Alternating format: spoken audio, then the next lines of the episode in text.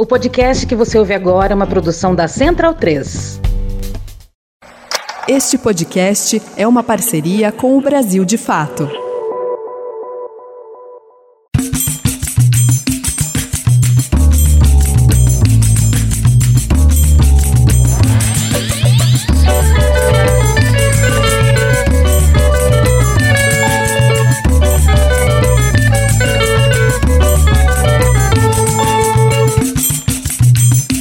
Sejam bem-vindos e bem-vindas a mais um episódio do Medicina Debate, o seu podcast sobre medicina, política e saúde traduzidas para o dia a dia.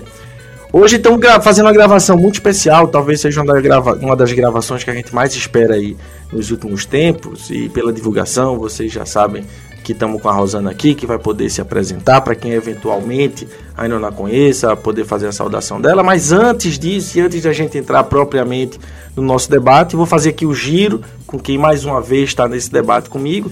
Então já vou direto ao ponto, ou direto aos pontos, né? Começando por quem está literalmente a 1,23m centímetros da minha frente, que é Marco Túlio. Marco Túlio, como é que você tá? Tava com saudade de poder gravar com vocês. Pois é, Ari. Eu também tava com saudade de gravar contigo, cara. Tem tempo que a gente não grava junto, né? Mas tá tudo bem comigo. E aí, pessoal, como é que tá? Como é que estão as coisas com vocês? Tudo bem também? Muito bom poder gravar esse episódio com a Rosina Noca. A gente tentou gravar já tem um tempo, né? Teve vários desencontros, né? Por motivos diversos. Mas hoje tá dando certo e esse episódio vai sair vai ficar muito legal. Muito bem, Marco. Passar logo para Luiz. Luiz, o nosso querido companheiro de Caicó, como é que estão as coisas aí? Grande articulador Luiz, como é que tá por aí em Caicó? As coisas estão muito quentes, né? Como sempre, é, do ponto de vista de temperatura, mas também. né, compartilhamos do mesmo semiárido. É, compartilhamos, exatamente. E bom dia, boa tarde, boa noite a todos que estão acompanhando né, o podcast. Fazia tempo que a gente não se encontrava, acho que vai ser uma discussão muito rica, né? E sem mais delongas, vou passar para Rodrigo, vou pular sua vez de apresentador, viu, Adi? Olá pessoal, bom dia, boa tarde, boa noite. Mais um prazer estar aqui novamente com vocês, participando de mais um podcast. Agora como membro fixo da equipe do podcast e espero que a discussão seja proveitosa junto com a Rosana. Muito bem, e antes de passar pra, a palavra para a saudação e apresentação de Rosana, é, sempre falo né, da, da de estar tá aqui falando direto do coração, agora um coração dividido com Caicó, do sertão nordestino, tá bom, Luiz? Não é mais exclusividade aqui de Petrolina. E como todo mundo sabe também, sou professor aqui da Universidade Federal do Vale do São Francisco, sou médico de família e comunidade, mas atualmente cumprindo tarefa na alta complexidade. Né, eu acho que, não sei se falei nos episódios anteriores, mas estou cumprindo tarefas na gerência de atenção à saúde do nosso hospital universitário aqui no, em Petrolina, né, ligado à EBC. em momentos posteriores a gente vai falar um pouquinho mais também sobre, sobre esse desafio, sobre essas tarefas que a gente tem encarado. E agora, nossa querida convidada, vou passar para que ela possa, é, primeiramente, poder saudar é, os nossos ouvintes, as nossas ouvintes, e depois a gente entra no nosso debate. Mas, da mesma forma que meus companheiros, seja muito bem-vinda e muito obrigado, Rosana, por estar aqui conosco nesse momento. Obrigada, obrigada, pessoal. Quem agradece o convite sou eu. Uma alegria poder estar aqui conversando com vocês. É, Para quem não me conhece, então eu sou Rosana Onoco Campos, estou neste momento na presidência da Abrasco, Associação Brasileira de Saúde Coletiva. Eu sou médica, psicanalista, sou professora de uma escola médica aqui da Faculdade de Ciências Médicas da Unicamp. É, e tenho trabalhado, bom, na minha área de pesquisa e de estudo tem sido sempre a saúde mental, com ênfase na avaliação assim, de serviços e, e no estudo das políticas públicas. Então, é, desde esse lugar assim que a gente consegue conversar a partir do, dos trabalhos dos, dos, últimos anos, né, e tentar entender um pouquinho essa conjuntura nova, né, que o Brasil nos apresenta.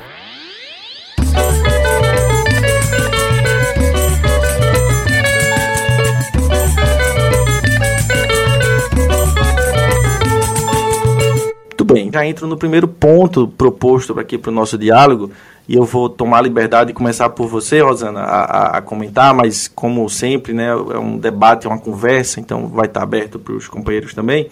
Mas assim, a gente está chegando agora próximo, na segunda quinzena, né, no momento que a gente grava esse episódio, acho que a gente não falou, estamos gravando aqui no dia 22 de maio, deve ir para o ar no comecinho de junho, né, esse, esse episódio, é, mas a gente está aí completando praticamente seis meses né, de, de governo, do novo governo, terceiro governo de Lula, e apesar de todas as dificuldades e que a gente deve também tratar um pouco disso, eu acho que já é possível a gente fazer algumas primeiras análises, algumas primeiras avaliações do que tem sido esse momento que desde antes a gente já apontava né, como necessário momento de reconstrução do nosso país. Então eu te pergunto de cara já, Rosana, não é uma pergunta fácil, mas o que é que a gente pode trazer de avaliação já desses primeiros meses do governo Lula?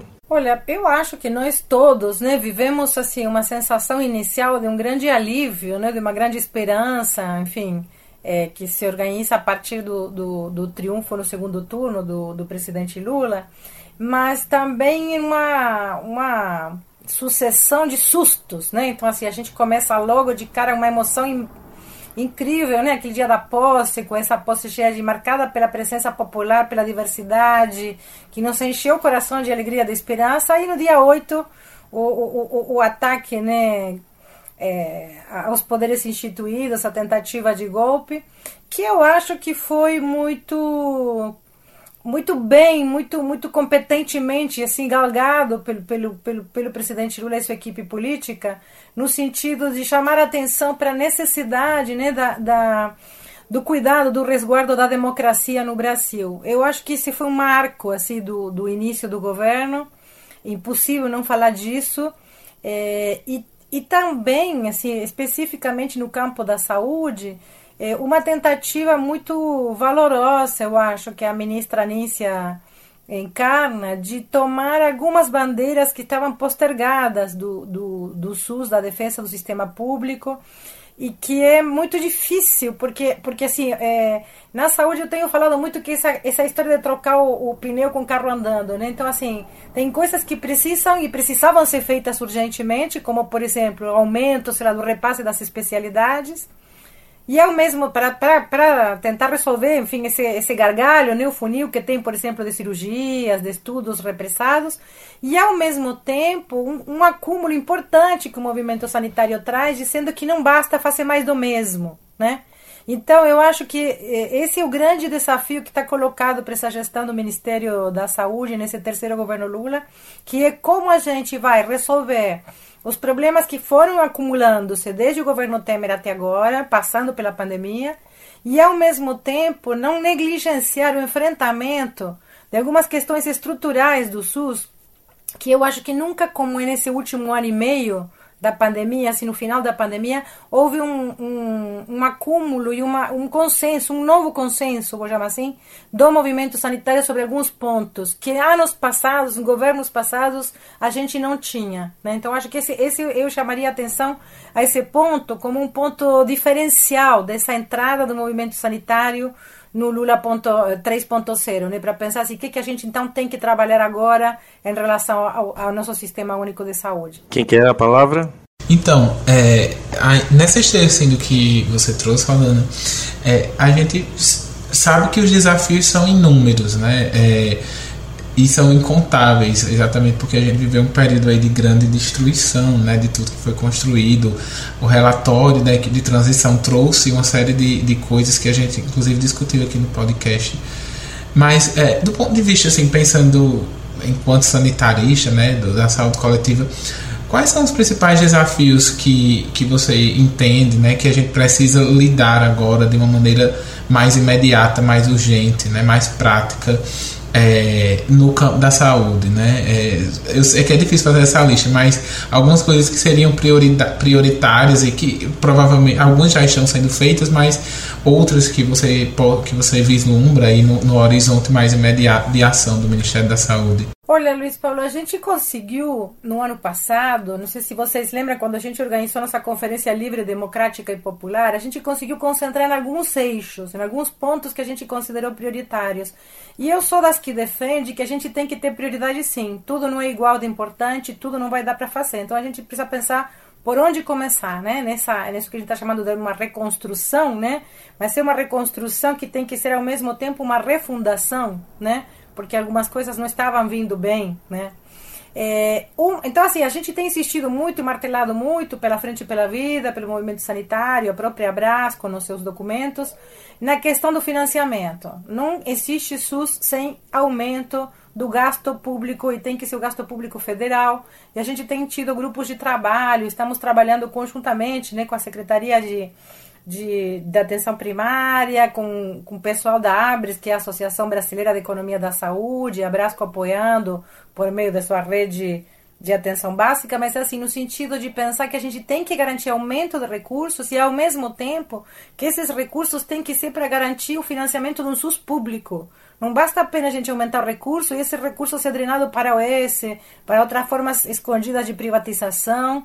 Nem do mesmo jeito que estou falando, não basta mais repassar só para santas casas para aumentarem os multirões de cirurgia, se a gente não começar a articular isso com indicadores de desempenho, de segurança do paciente, enfim, tem uma série de coisas que outros sistemas de saúde do mundo fazem para garantir que o recurso se concentre nas coisas que são necessárias como prioridade do ponto de vista do quadro epidemiológico, sociosanitário, mas por outro lado do tipo de eh, de questões que a gente quer induzir na política pública de saúde. Né? Então, assim, essa, essa questão para nós do SUS público, do aumento do recurso, é um ponto central. Um outro ponto que não estava na agenda, eu queria chamar a atenção disso, assim, esse, esses pontos não estavam na agenda até agosto do ano passado, pelo menos não estavam consensuais, estavam para um grupo nosso de sanitaristas de esquerda, que sempre defendemos isso, mas é, hoje, é, quando eu digo os grandes jornais, a Globo falando que tem que aumentar o recurso para o SUS, isto é um avanço. Né? A gente conseguiu como ensinava meu mestre Mário Testa, inserir esses temas na agenda de governo. Isso é um sucesso do movimento sanitário que a gente não pode abandonar. O segundo ponto que não estava na agenda e que hoje até pessoas mais à direita, centro-direita estão reconhecendo é o tema da carreira. Nós precisamos uma carreira de Estado do SUS. Não é possível nenhum sistema de saúde do mundo de característica como o brasileiro, que é de oferta de serviços, de característica universal integral, consegue se sustentar se não resolve a temática do provimento. Né? É impossível trabalhar pensando no SUS que não resolva a temática do provimento. O provimento médico talvez seja mais crítico, né? Para nós, assim como médicos, é um tema, mas não pode ser o único. Nós precisamos pensar uma carreira que é do SUS, que não tem que ser uma carreira médica, tem que ser uma carreira do sistema, né? Na qual, claro, o recurso médico é talvez um dos mais nevrálgicos, né? Mas não é o único. E eu acho que nesse ponto a retomada do projeto dos mais médicos que o Ministério fez assim muito rapidamente, com uma tentativa de melhorar algumas questões para fixação desses médicos, de conseguir premiar o, o, o, a fixação por quatro anos, de garantir a especialização, me parece que são passos positivos, assim. Não são é, a solução absoluta de tudo que a gente precisa resolver em termos de carreira. Não substitui o que eu estou tentando colocar aqui como a demanda de uma carreira. Mas como, em termos de urgência, me pareceram passos positivos. Você pontuou sobre o programa Mais Médicos e a necessidade de resolver as questões emergenciais do provimento, né? Sobretudo porque a gente teve aí, principalmente depois da saída dos profissionais estrangeiros de forma imediata e unilateral, muitas áreas que ficaram sem essa desassistência. Então, de fato, isso se tornou muito urgente, né? Inclusive, com o novo programa, a gente nota que, que é, a saúde indígena também foi colocada como uma, uma área prioritária. Como que você tem pensado assim que é, a, o movimento sanitário assim tem se articulado para em termos de que modificações ainda seriam necessárias, né? Você pontuou os avanços, mas assim para a qualificação do, dessas estratégias que vêm sendo implementadas no âmbito do provimento acho que assim, o, o, Mais Médico tem dado alguns passos nesse sentido, mas, por exemplo, a própria lei dos Mais Médicos tinha todo um componente que se destinava a reformular as residências e a formação médica, que foi a mais abandonada. Acho que esse é um grande campo, né? É, que o SUS precisa retomar. Praticamente todas as capacitações, educação permanente, é, ampliação de, em escala, né? porque o Brasil é imenso, então assim, não adianta ter projetos que cobrem 100 pessoas, 200 pessoas. Nós precisamos de projetos é um grande desafio, veja, tem que ter muita qualidade, mas ao mesmo tempo tem que ter escala, né? É, eu acho que essa retomada da educação permanente, da capacitação é fundamental. E também é fundamental que a gente insista, e aí acho que é uma articulação saúde-educação que precisa ser feita, né? porque que é a, a, retomada da, da ênfase nas diretrizes curriculares. A gente tem diretrizes curriculares na minha opinião, boas, razoavelmente boas, né, para os cursos de medicina. Só que elas não são respeitadas, não são seguidas, ninguém avalia, ninguém cobra. Então, essa discussão que o movimento médico faz muito de ah, expansão dos cursos, cursos sem qualidade. O jeito de garantir qualidade para esses cursos é cobrar, supervisionar e monitorar o cumprimento das diretrizes curriculares. Eu acho que elas são boas ainda são, são, são, são adequadas aos desafios que a gente tem no Brasil de hoje. Rosana, é, sobre essa questão das pautas ainda, é, os desafios que a gente tem para o movimento sanitário, para o SUS no, no próximo período, eu queria te perguntar e, e comentar sobre um, um, elemento a mais que me parece relevante. Assim, né? você, me fa você fala do aumento do financiamento, da questão da carreira dos, dos trabalhadores. Eu queria te perguntar sobre uma coisa, se isso está no debate, que para mim me parece bastante relevante, que é a questão da, é, da revisão da municipalização.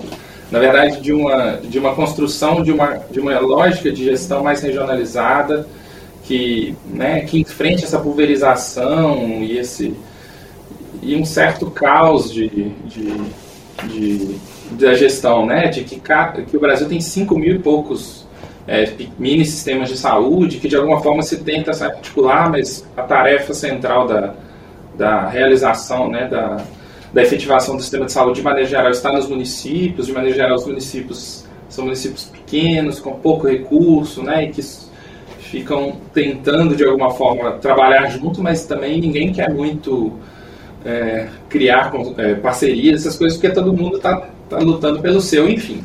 Me parece que foi um modelo fundamental para enfrentar a centralização anterior ao SUS, do INAMPS, e, conseguir efetivar o sistema de saúde na prática, né? E, e a gente é, percebe isso, né? A atenção primária é um exemplo disso, de como ela está, de alguma forma, quase universalizada para as pessoas que, que são SUS dependentes, né, principalmente em municípios pequenos e médios. Talvez o grande desafio ainda da ampliação da atenção primária seja de reduzir população por equipe e nos grandes em alguns grandes centros urbanos, né, mas é um exemplo disso e que é uma, uma é, é um nível de atenção que é essencialmente é, organizado e executado pelos municípios mas o desafio de construir uma gestão mais eficiente, mais articulada, que consiga garantir a integralidade do cuidado, ela passa por arranjos que são mais regionalizados. Não dá para centralizar de novo, mas também e conseguir construir isso dentro do Pacto Federativo Brasileiro me parece um grande desafio. Assim. Você tem algumas experiências inovadoras interessantes, a gente estava até conversando aqui antes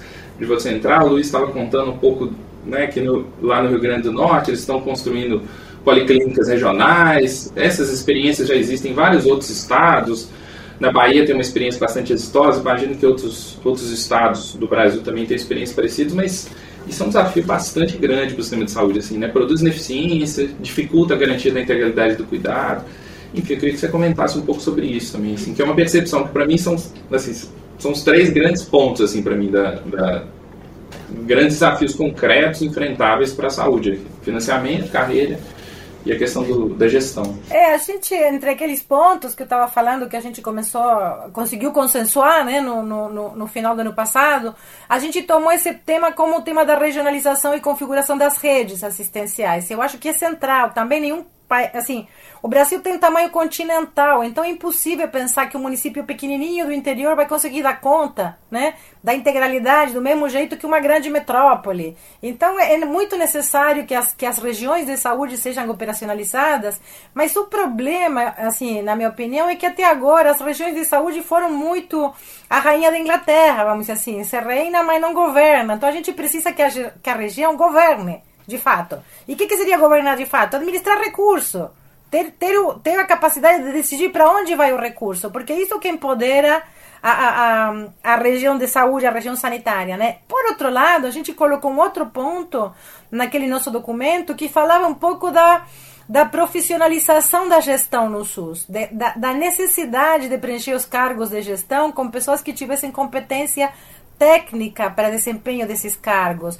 Em muitíssimos sistemas de saúde do mundo, parecidos ao brasileiro, não é tanto cargo de confiança que se tem como se tem aqui. Então, assim, é, é, é bem possível criar uma carreira, vamos dizer assim, de gestão do SUS e na que é, essa, essa tecnoburocracia sanitária, vou chamar assim, seguindo também o, o Mário Testa, tem um papel fundamental. Um papel fundamental. Não é possível é, ser amador na saúde. Né? E a gente tem visto coisas horrorosas em algumas cidades. Essa pulverização é, é, no, ao nível do município, né? Produz isso. Você dá sorte, tem uma gestão boa que põe pessoas que sabem o que fazer. Na gestão seguinte, desmancha-se tudo e começa a ser tudo de novo. Isso não é possível pensar dessa forma o desenvolvimento de um sistema de saúde. Então, a gente precisa desesperadamente profissionalizar essa gestão em termos de competências técnicas, né, clínicas, técnicas de regulação, e precisa fortalecer as regiões de uma forma que. Então, a gente, por exemplo, tem feito proposta até que o tema de carreira, do provimento, poderia ser concentrado na região.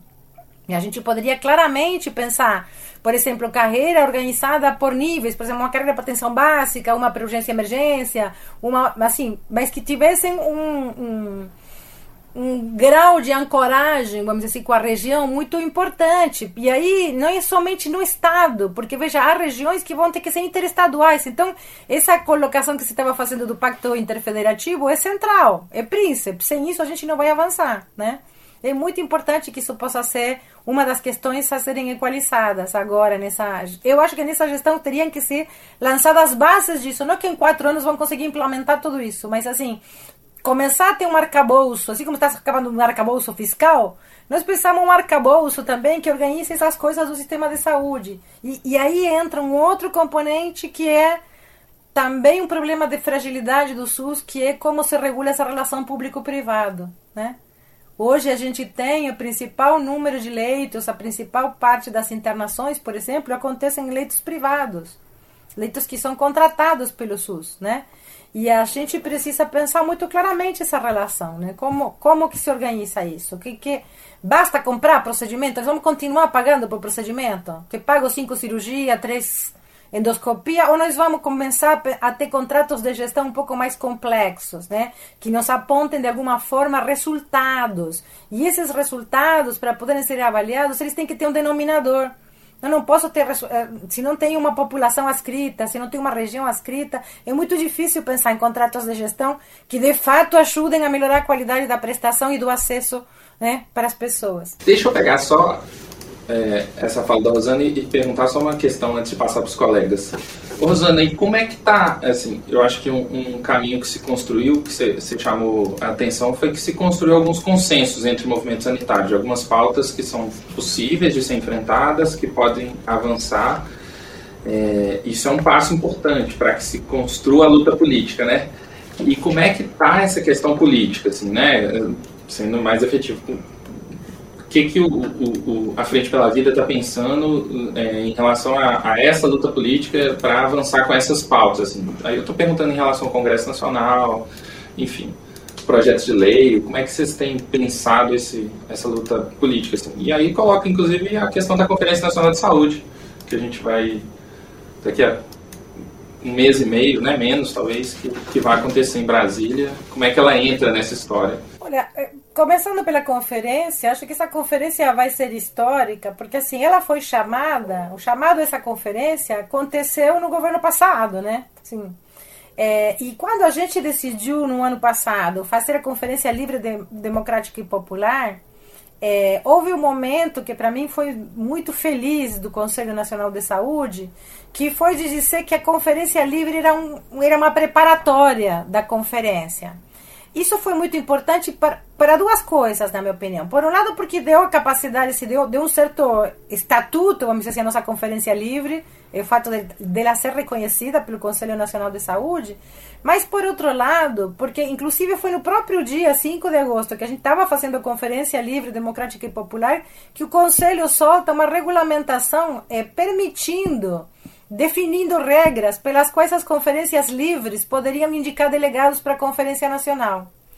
E eu acho que esse é um aspecto é, inovador, muito, muito inédito, que a gente vai precisar avaliar e estudar muito o que, que se produziu com isso. Se a gente de fato conseguiu trazer novas vozes, se conseguiu de novo fortalecer algumas vozes a partir dessa nova forma de indicar delegados que a gente está vendo e que acho que vocês devem ter acompanhado nas mídias, mas assim, tendo inúmeras, inúmeras né, conferências livres, eu acho muito auspicioso, acho assim que é um, a gente ainda tem que estudar os resultados disso, mas são, é um momento de, de de revigorar, de uma certa forma, vamos dizer assim, a participação social em relação à temática da saúde. Então, nesse sentido, a conferência, né, agora de julho, nos enche de esperança.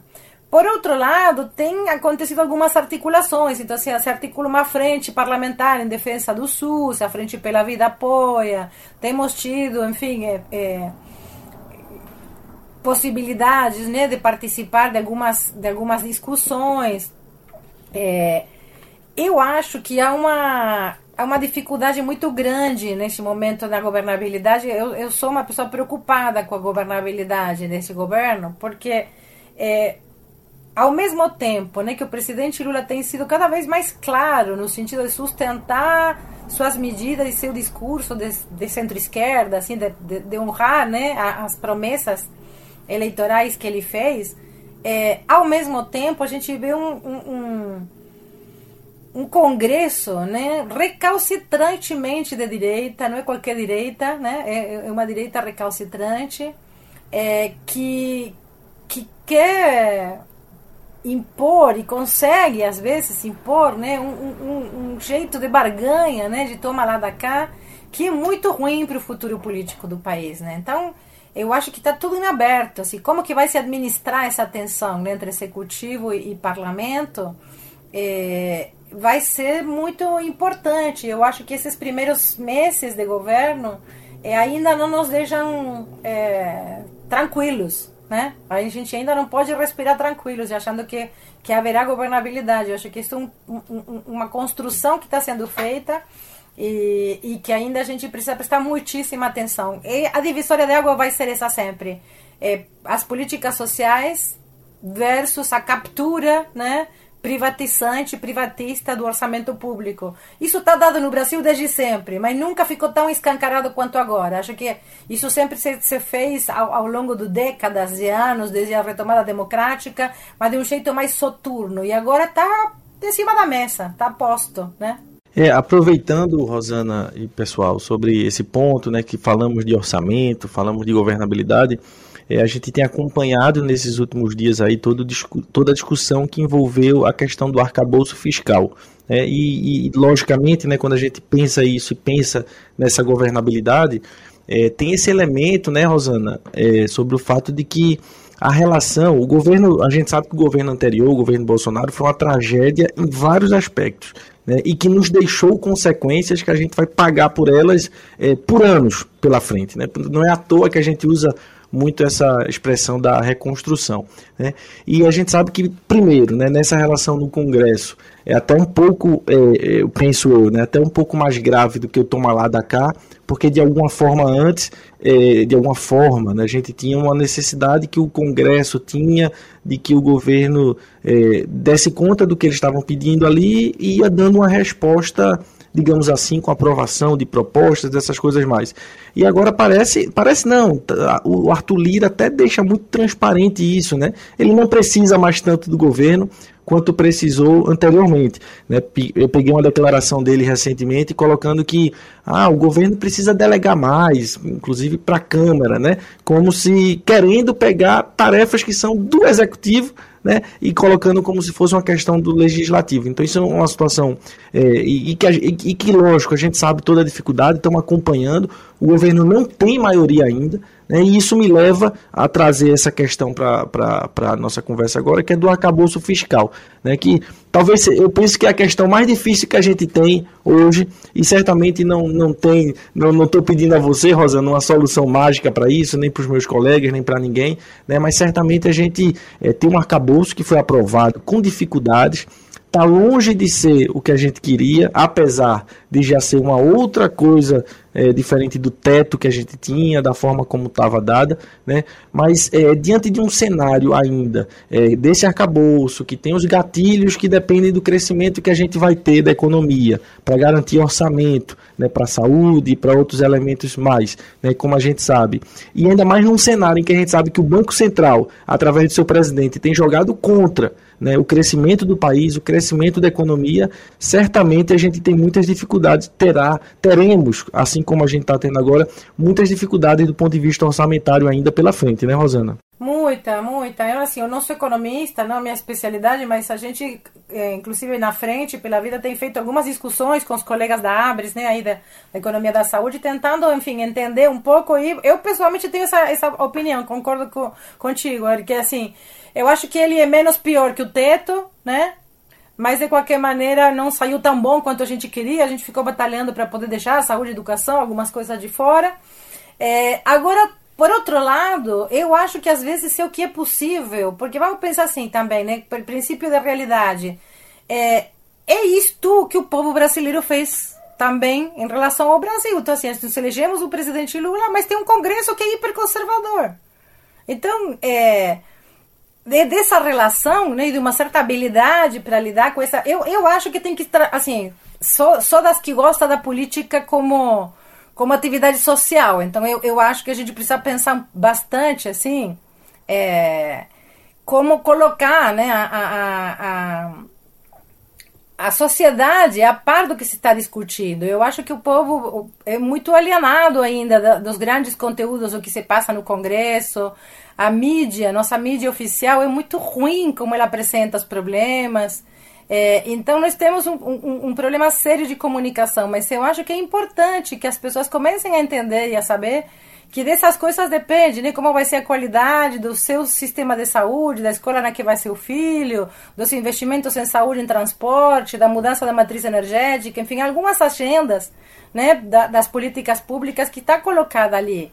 É, o mais emergencial foi respondido no sentido de poder garantir o Bolsa Família, o aumento é, com, com aprovação né, é, antes da, da, da, posse do presidente Lula. Mas eu acho que daqui para frente é muito importante que, que, que, o povo, que a sociedade né, possa entender o que está em jogo. Né? Uhum. Não é só a ideia de se você gosta, vai mais com a cara de um ou de outro, ou do capricho do Lira, não capricho do Lira. É, é o recurso público, é o que está em jogo, é o futuro, né, disso que a gente está chamando de reconstrução. O quanto que vai ser possível? Como que vai ser possível?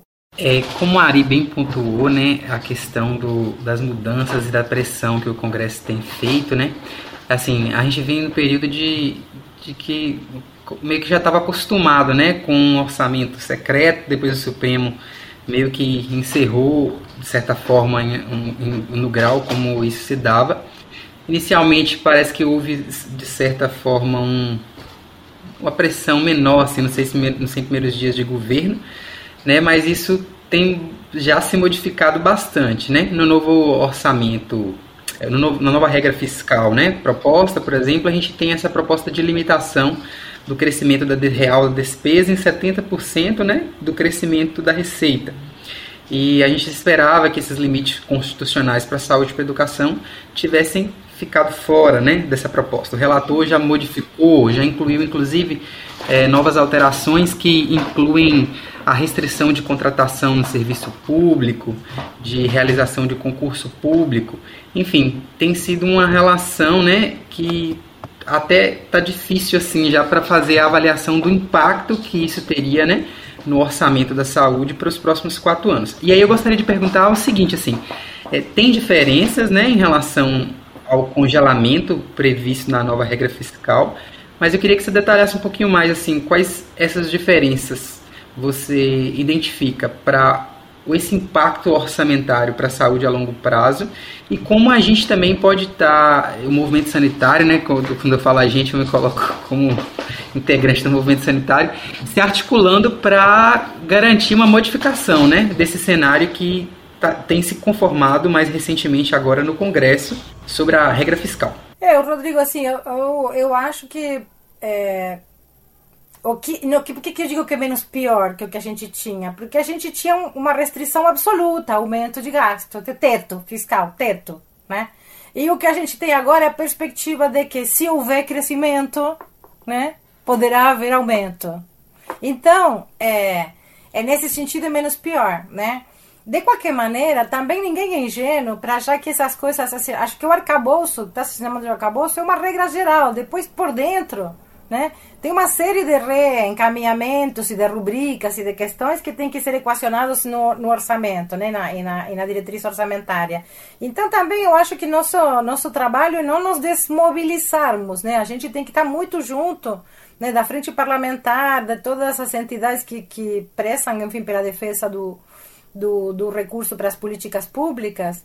Eu, sinceramente, acho, por exemplo, que apesar de que de que ele é muito criticado por esquerda, por exemplo, o Haddad tem feito algo que poucas pessoas têm falado, que ele está falando muito a, apoiado numa em um desenho né, de reforma tributária que é imprescindível para o Brasil. O Brasil é um dos países que tem a estrutura tributária mais regressiva. Então, assim, você fazer recair o peso né, da, da arrecadação sobre os mais pobres, e sempre tem setores que são muito privilegiados e que têm isenção de impostos, e eu, eu acho que a, a gente não está dando o valor devido a essa a essas é, propostas que o Haddad está insinuando. Então, assim, poxa, a gente passou anos no movimento sanitário, por exemplo, dizendo que tinha que taxar sim, interromper a, a, a, a possibilidade que as pessoas têm de descontar do imposto de renda seu pagamento de, de planos privados e de seguro privado de saúde, porque eu, é injusto. É muito injusto. Se a pessoa tem recurso para pagar isso e ainda, ainda não paga imposto de renda. Então a gente está financiando o setor privado quando a gente dá essa isenção, por exemplo. E o Haddad está falando de acabar ou de regular, de diminuir. As, não chegou a falar de acabar, chegou a falar de diminuir as isenções, de botar um teto. Um teto para a isenção possível. Então, assim, o que estou querendo dizer com isso é que o arcabouço sozinho não vai resolver tudo. Há uma parte que tem que estar junto do que vai vir como reforma tributária e uma outra parte vai vir junto do que nós, como movimento social, sejamos capazes de pressionar os legisladores, porque vai ser assim.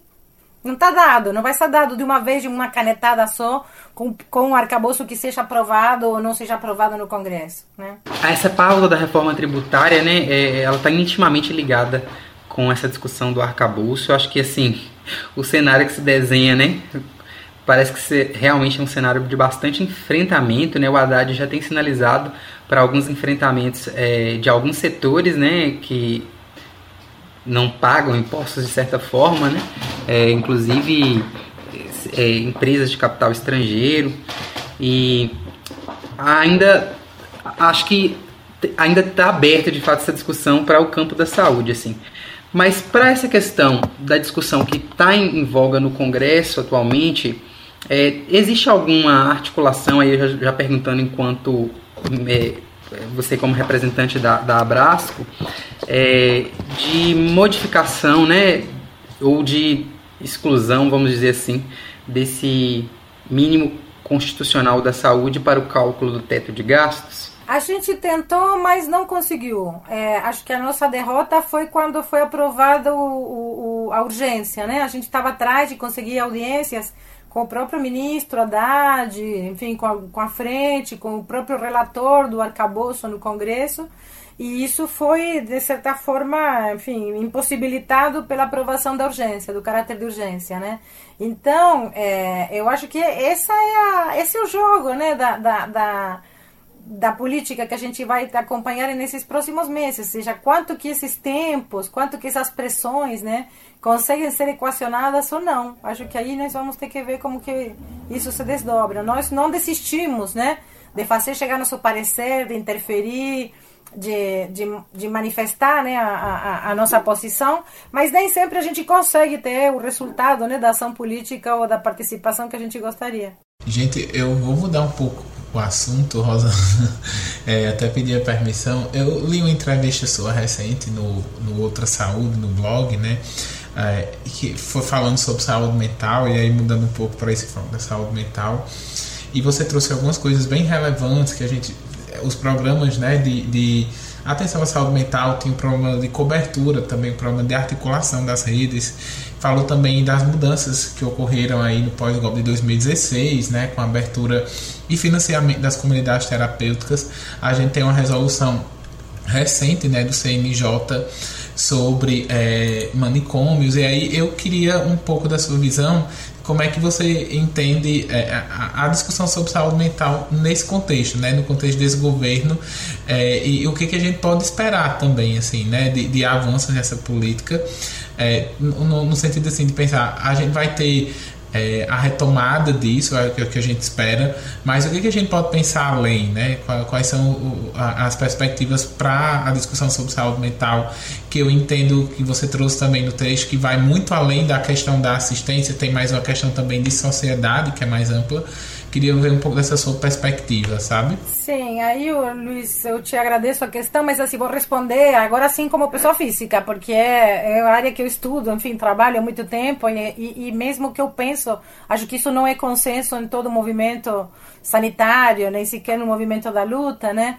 Eu acho que está é, garantido, assim, entre aspas, pelas, pelas configurações que foram se dando no Ministério, pela entrada da Sônia como coordenadora desse novo departamento que se cria de saúde mental, que haverá uma retomada, assim, da, da questão antimanicomial, do credenciamento dos CAPs, dos NASFs, é, é, eu acho que isso a gente pode confiar tranquilamente nesse sentido de que há, há uma retomada do rumo, vamos dizer assim, da reforma.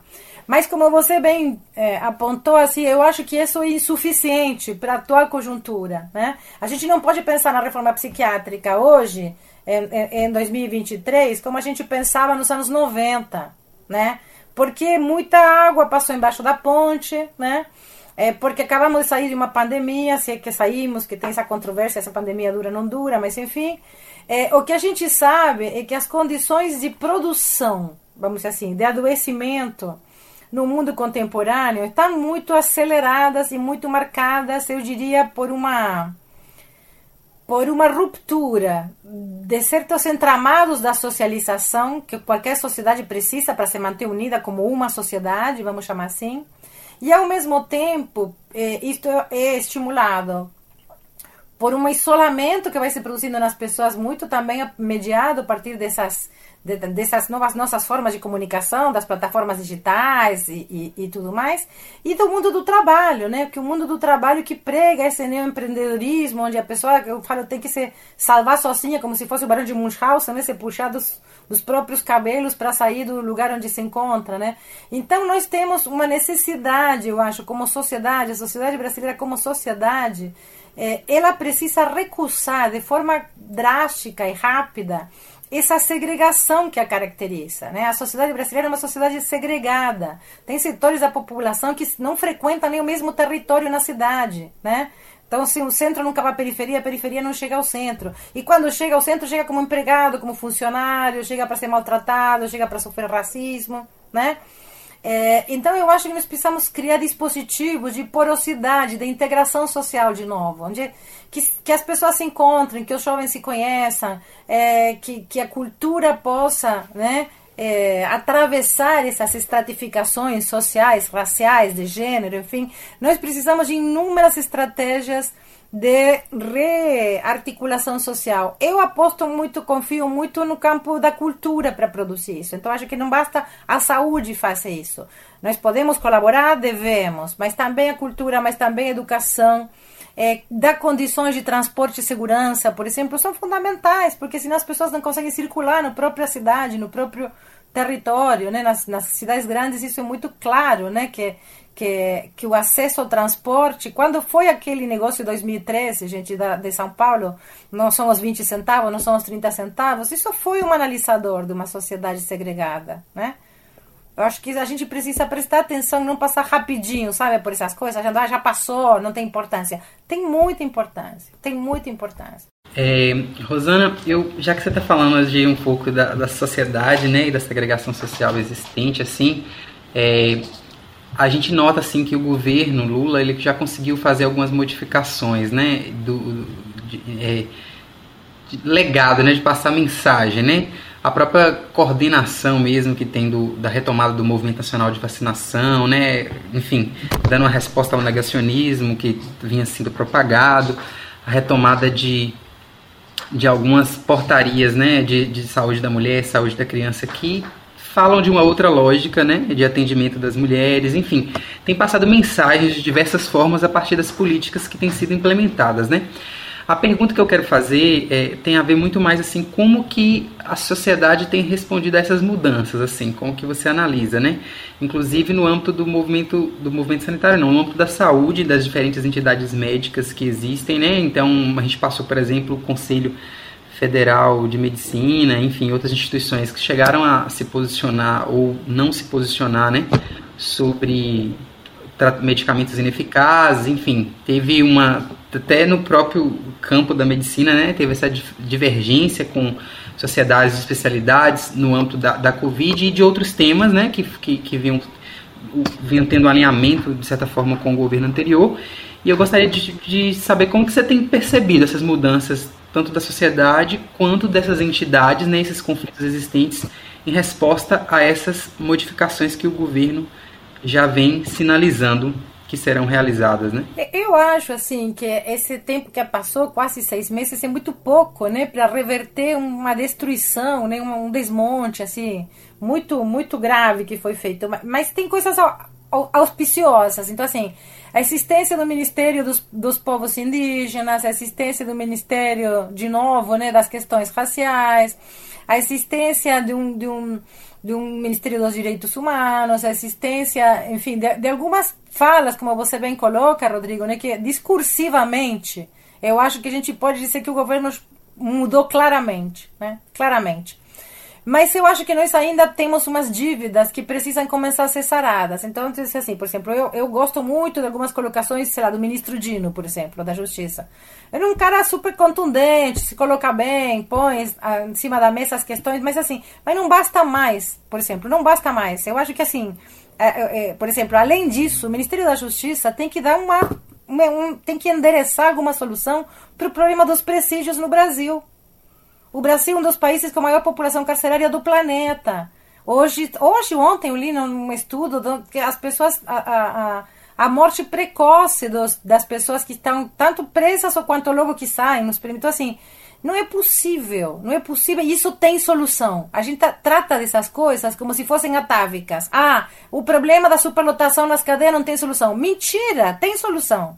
Tem solução chama todas a OAB, faz multirão, começa por soltar os caras que já tenha, que já cumpriram pena que ainda estão presos, depois continua por soltar os caras que estão presos sem ter condena, e vai ver como diminui a, a, a sobre... Então, assim, tem solução, tem solução técnico-política algumas coisas. Eu acho que a gente precisa começar a agir. Não dá mais para a gente somente discursar, sabe? Assim, acho que é, é importante mudar o discurso? É, super importante, mas é insuficiente.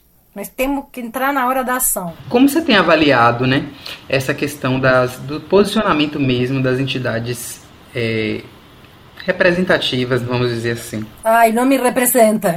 Para falar de representativa, não me representa. Que o governo tem adotado. Assim. Horrível, horrível, gente. Vergonha. Eu tenho tido vergonha lá. Da, Não, não, eu tenho tido muita vergonha. E eu acho que uma das coisas que a gente tem que fazer também, como médicos, assim, é nos organizar para disputar de novo esse espaço, sabe, de, de, de gestão da, da, da, das entidades médicas, porque é lastimável, lastimável que, que isso que você falou, que se recomende remédio que não funciona, que se fale contra vacinas que sim funcionam, é, que se tente, enfim... É, levar para trás leis, por exemplo, como a questão de dificultar o acesso ao aborto legal, do que a gente já tem. A gente não só não consegue avançar na legislação, quanto fica obstruindo o acesso das pessoas àquilo que já lhes é de direito. Então, é, assim, é bem sério aquilo. Acho que isso é uma tarefa para nós médicos é, e é uma dívida né, que a gente tem com a sociedade brasileira. Mas eu queria voltar a participar e voltar para o tema da saúde mental, Rosana. É, em relação. É, trazer um ponto bastante específico da conjuntura, mas que eu acho que dialoga com, com essa última pergunta de Rodrigo. Assim.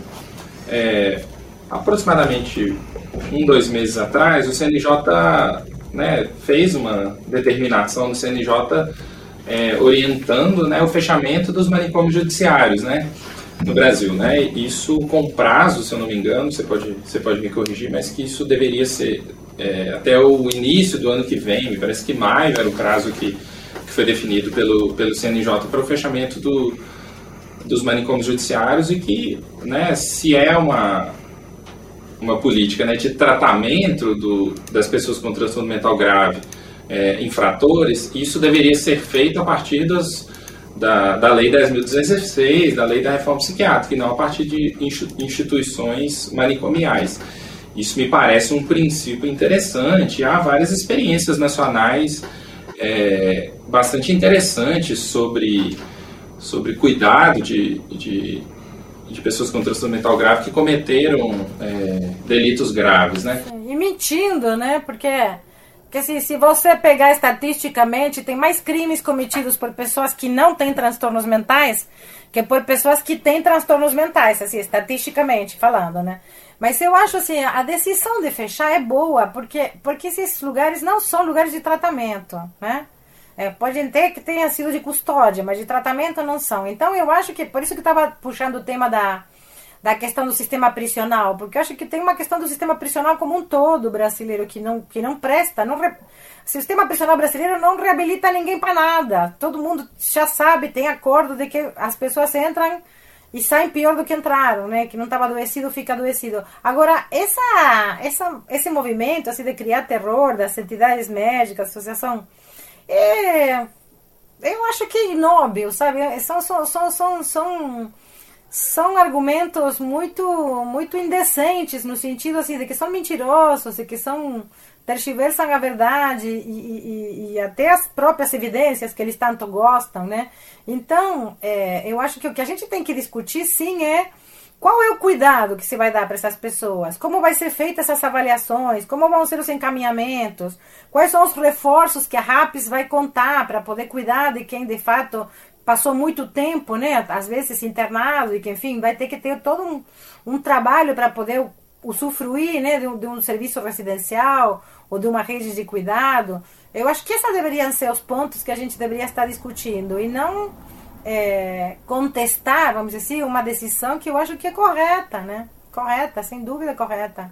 Rosana, e só para reforçar nessa questão da desinformação, tem até uma matéria bem interessante do Estadão que saiu há alguns dias que virou um motivo de fake news, né? Tipo assim, surgiram aí nas redes é, um monte de vídeos e de e notícias dizendo que fazendo pânico mesmo, né? Trazendo essa ideia de pânico de que, por exemplo, criminosos iriam, que estão assim no imaginário popular, né, iriam ser soltos, tipo bandido da luz vermelha, maníaco do parque, né, é, que foi, veja só, é como se a própria categoria médica tivesse alinhado, né, nessa algumas representações nessa disseminação de fake news, na verdade, é também uma uma, uma estratégia, né, inclusive da extrema direita, disseminar esse pânico moral é, para é, é, impedir né, coisas que vêm no sentido do avanço né, de, de, determinadas políticas.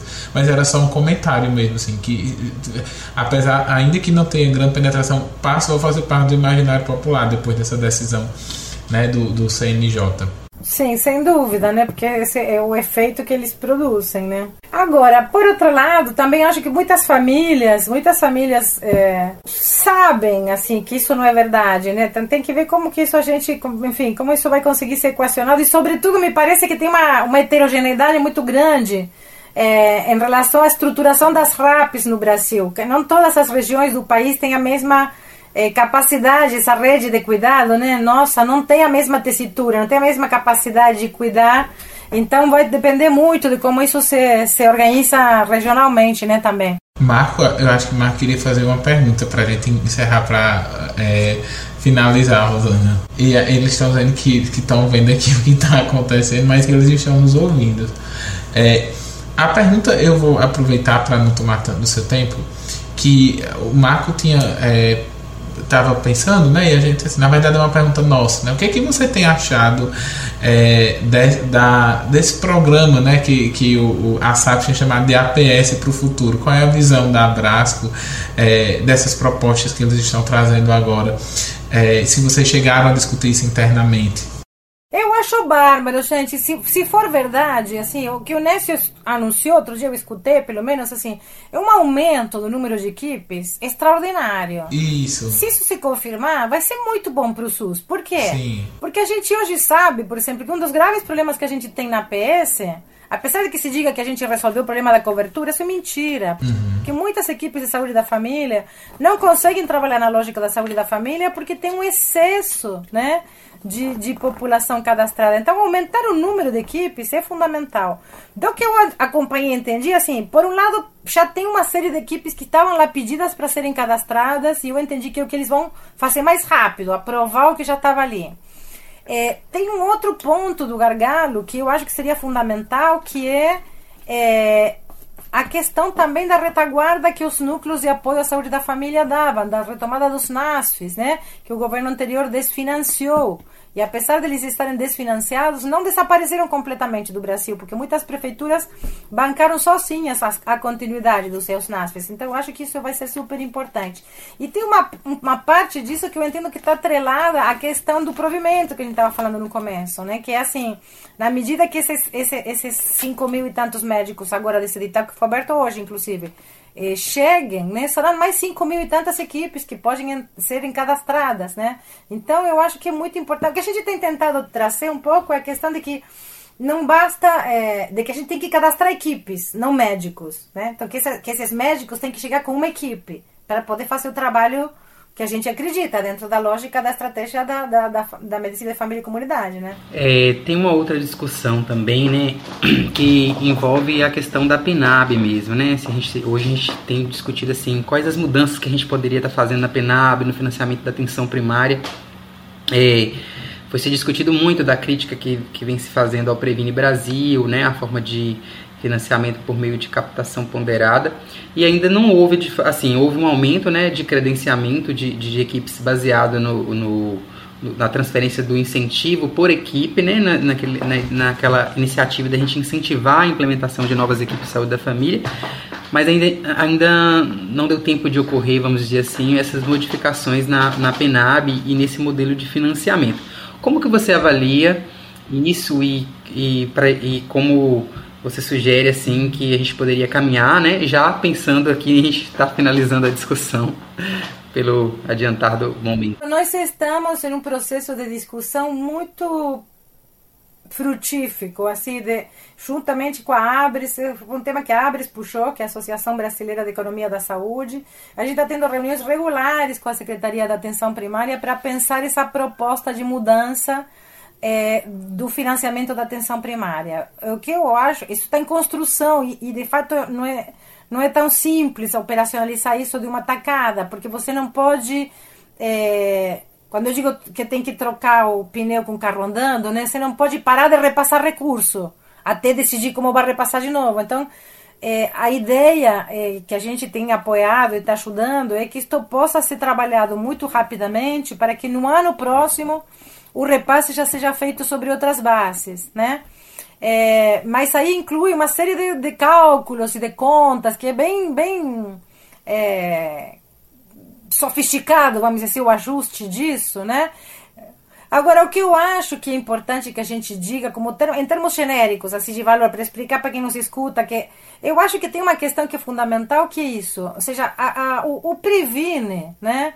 É, disse que ia fazer, por exemplo, se, se apresentou como mostrando uma ponderação de resultados que não eram resultados. Né? Então, indicador de resultado, eu medi tanta hemoglobina glicada por mês. Ou indicador de resultado, a grávida fazendo não sei quantas consultas. Isso não é resultado, isso é meio, né? Então eu acho que nós não vamos conseguir fazer isso agora, porque o sistema brasileiro não permite neste momento a gente ter bons indicadores de resultado. Mas se você me perguntar, como alguém que vem do campo da avaliação, também eu te diria, olha, no médio e longo prazo, meu sonho é que a gente se aproxime de alguma coisa próxima do sistema inglês, que pode pegar essa equipe de saúde da família e pedir que ela me mostre resultados em relação à promoção, à prevenção, à, à prevenção secundária das pessoas que ela cuida. Então, assim, se não parou de fumar, se tem menos AVC, se se não precisa de internação psiquiátrica, enfim, tem algumas coisas que a gente pode ponderar de maneira que a gente olhe para o produto do trabalho dessas equipes, e não para o meio, não para quantidade de procedimentos. Não quero saber quantas hemoglobinas glicadas, eu quero saber quantos diabéticos estão bem controlados. Né? Quero saber como que meus diabéticos estão sendo acompanhados. E eu acho que isso, isso é uma mudança importante de cultura que não é consensual dentro do movimento sanitário. E, e um problema, é, com todo respeito e carinho pelos meus companheiros, mas assim, um problema da esquerda brasileira. A esquerda brasileira tem nojo de avaliação, assim. Só que tem que ter avaliação, não tem como você conduzir política pública sem avaliação. A gente precisa discutir qual avaliação, como se faz essa avaliação, é tecnocrática, é gerencialista, é resultados, é finalística, mas que tem que ter, tem que ter como dirigir um carro com os olhos fechados, senão para você sabe que você vai, como você faz, né? Então eu acho que esse é um campo que está ainda muito, muito minado, porque para reagir ao gerencialismo, que sempre nos chegou a avaliação, sempre para cobrar do trabalhador mais produtividade, né? Sem transvestido de avaliação, um gerencialismo deslavado. E para contestar o gerencialismo, a gente acaba jogando, como eu digo, bebê com água do banho. E não é assim, né? Eu acho que a gente precisa ter alguns indicadores de avaliação, sim. Atenção primária precisa ter, sim. Só que isso tem que ser construído, não vai ser construído em seis meses, né? Esses são consensos que levam mais tempo, tem a ver com como se rearticulem agora os sistemas de informação. Nós tivemos uma destruição do sistema de informação, por exemplo, né? Então a gente precisa trabalhar muito para recuperar isso. Mas eu acho que é uma coisa que dá para pensar e que dá para equacionar no prazo de um governo, pelo menos ter um desenho disso, sabe? É possível pensar que a gente vai se aproximar disso. Perfeito, Rosana. A gente agradece imensamente o seu tempo. Acho que foi uma entrevista foi muito aguardada e foi muito produtivo, foi excelente, assim, todas as suas falas e a sua visão, elas eh, vão muito ao encontro, né, do que a gente também espera. Foi muito bom também para reforçar a esperança de que as coisas podem melhorar, né, e, e essa esperança que, que, que, é o que nos alimenta. Não, agradecer, agradecer muito a conversa, dizer que eu acho que assim que, que o convite para que todos nós continuemos engajados e, e, e, e, pensando e defendendo as causas da, da política pública de saúde. Não vai, o governo sozinho não vai conseguir fazer, porque a gente está vendo isso que comentamos, né? Um, um, uma tensão aí pela governabilidade muito grande. Então, cabe ao movimento social, cabe ao movimento sanitário, cabe ao movimento dos médicos, cabe aos próprios usuários nos organizarmos e pressionar, porque nós somos mais um, não somos os únicos, mas somos mais um ator. Não temos que abrir mão do nosso lugar de ator no cenário político, na minha opinião. Exatamente. A gente agradece é, imensamente, tá? Só reforçando. Obrigada, eu que agradeço a conversa. Como eu disse, como é? Vamos esperançar, esperançar de trabalhar pela esperança. Tchau, tchau.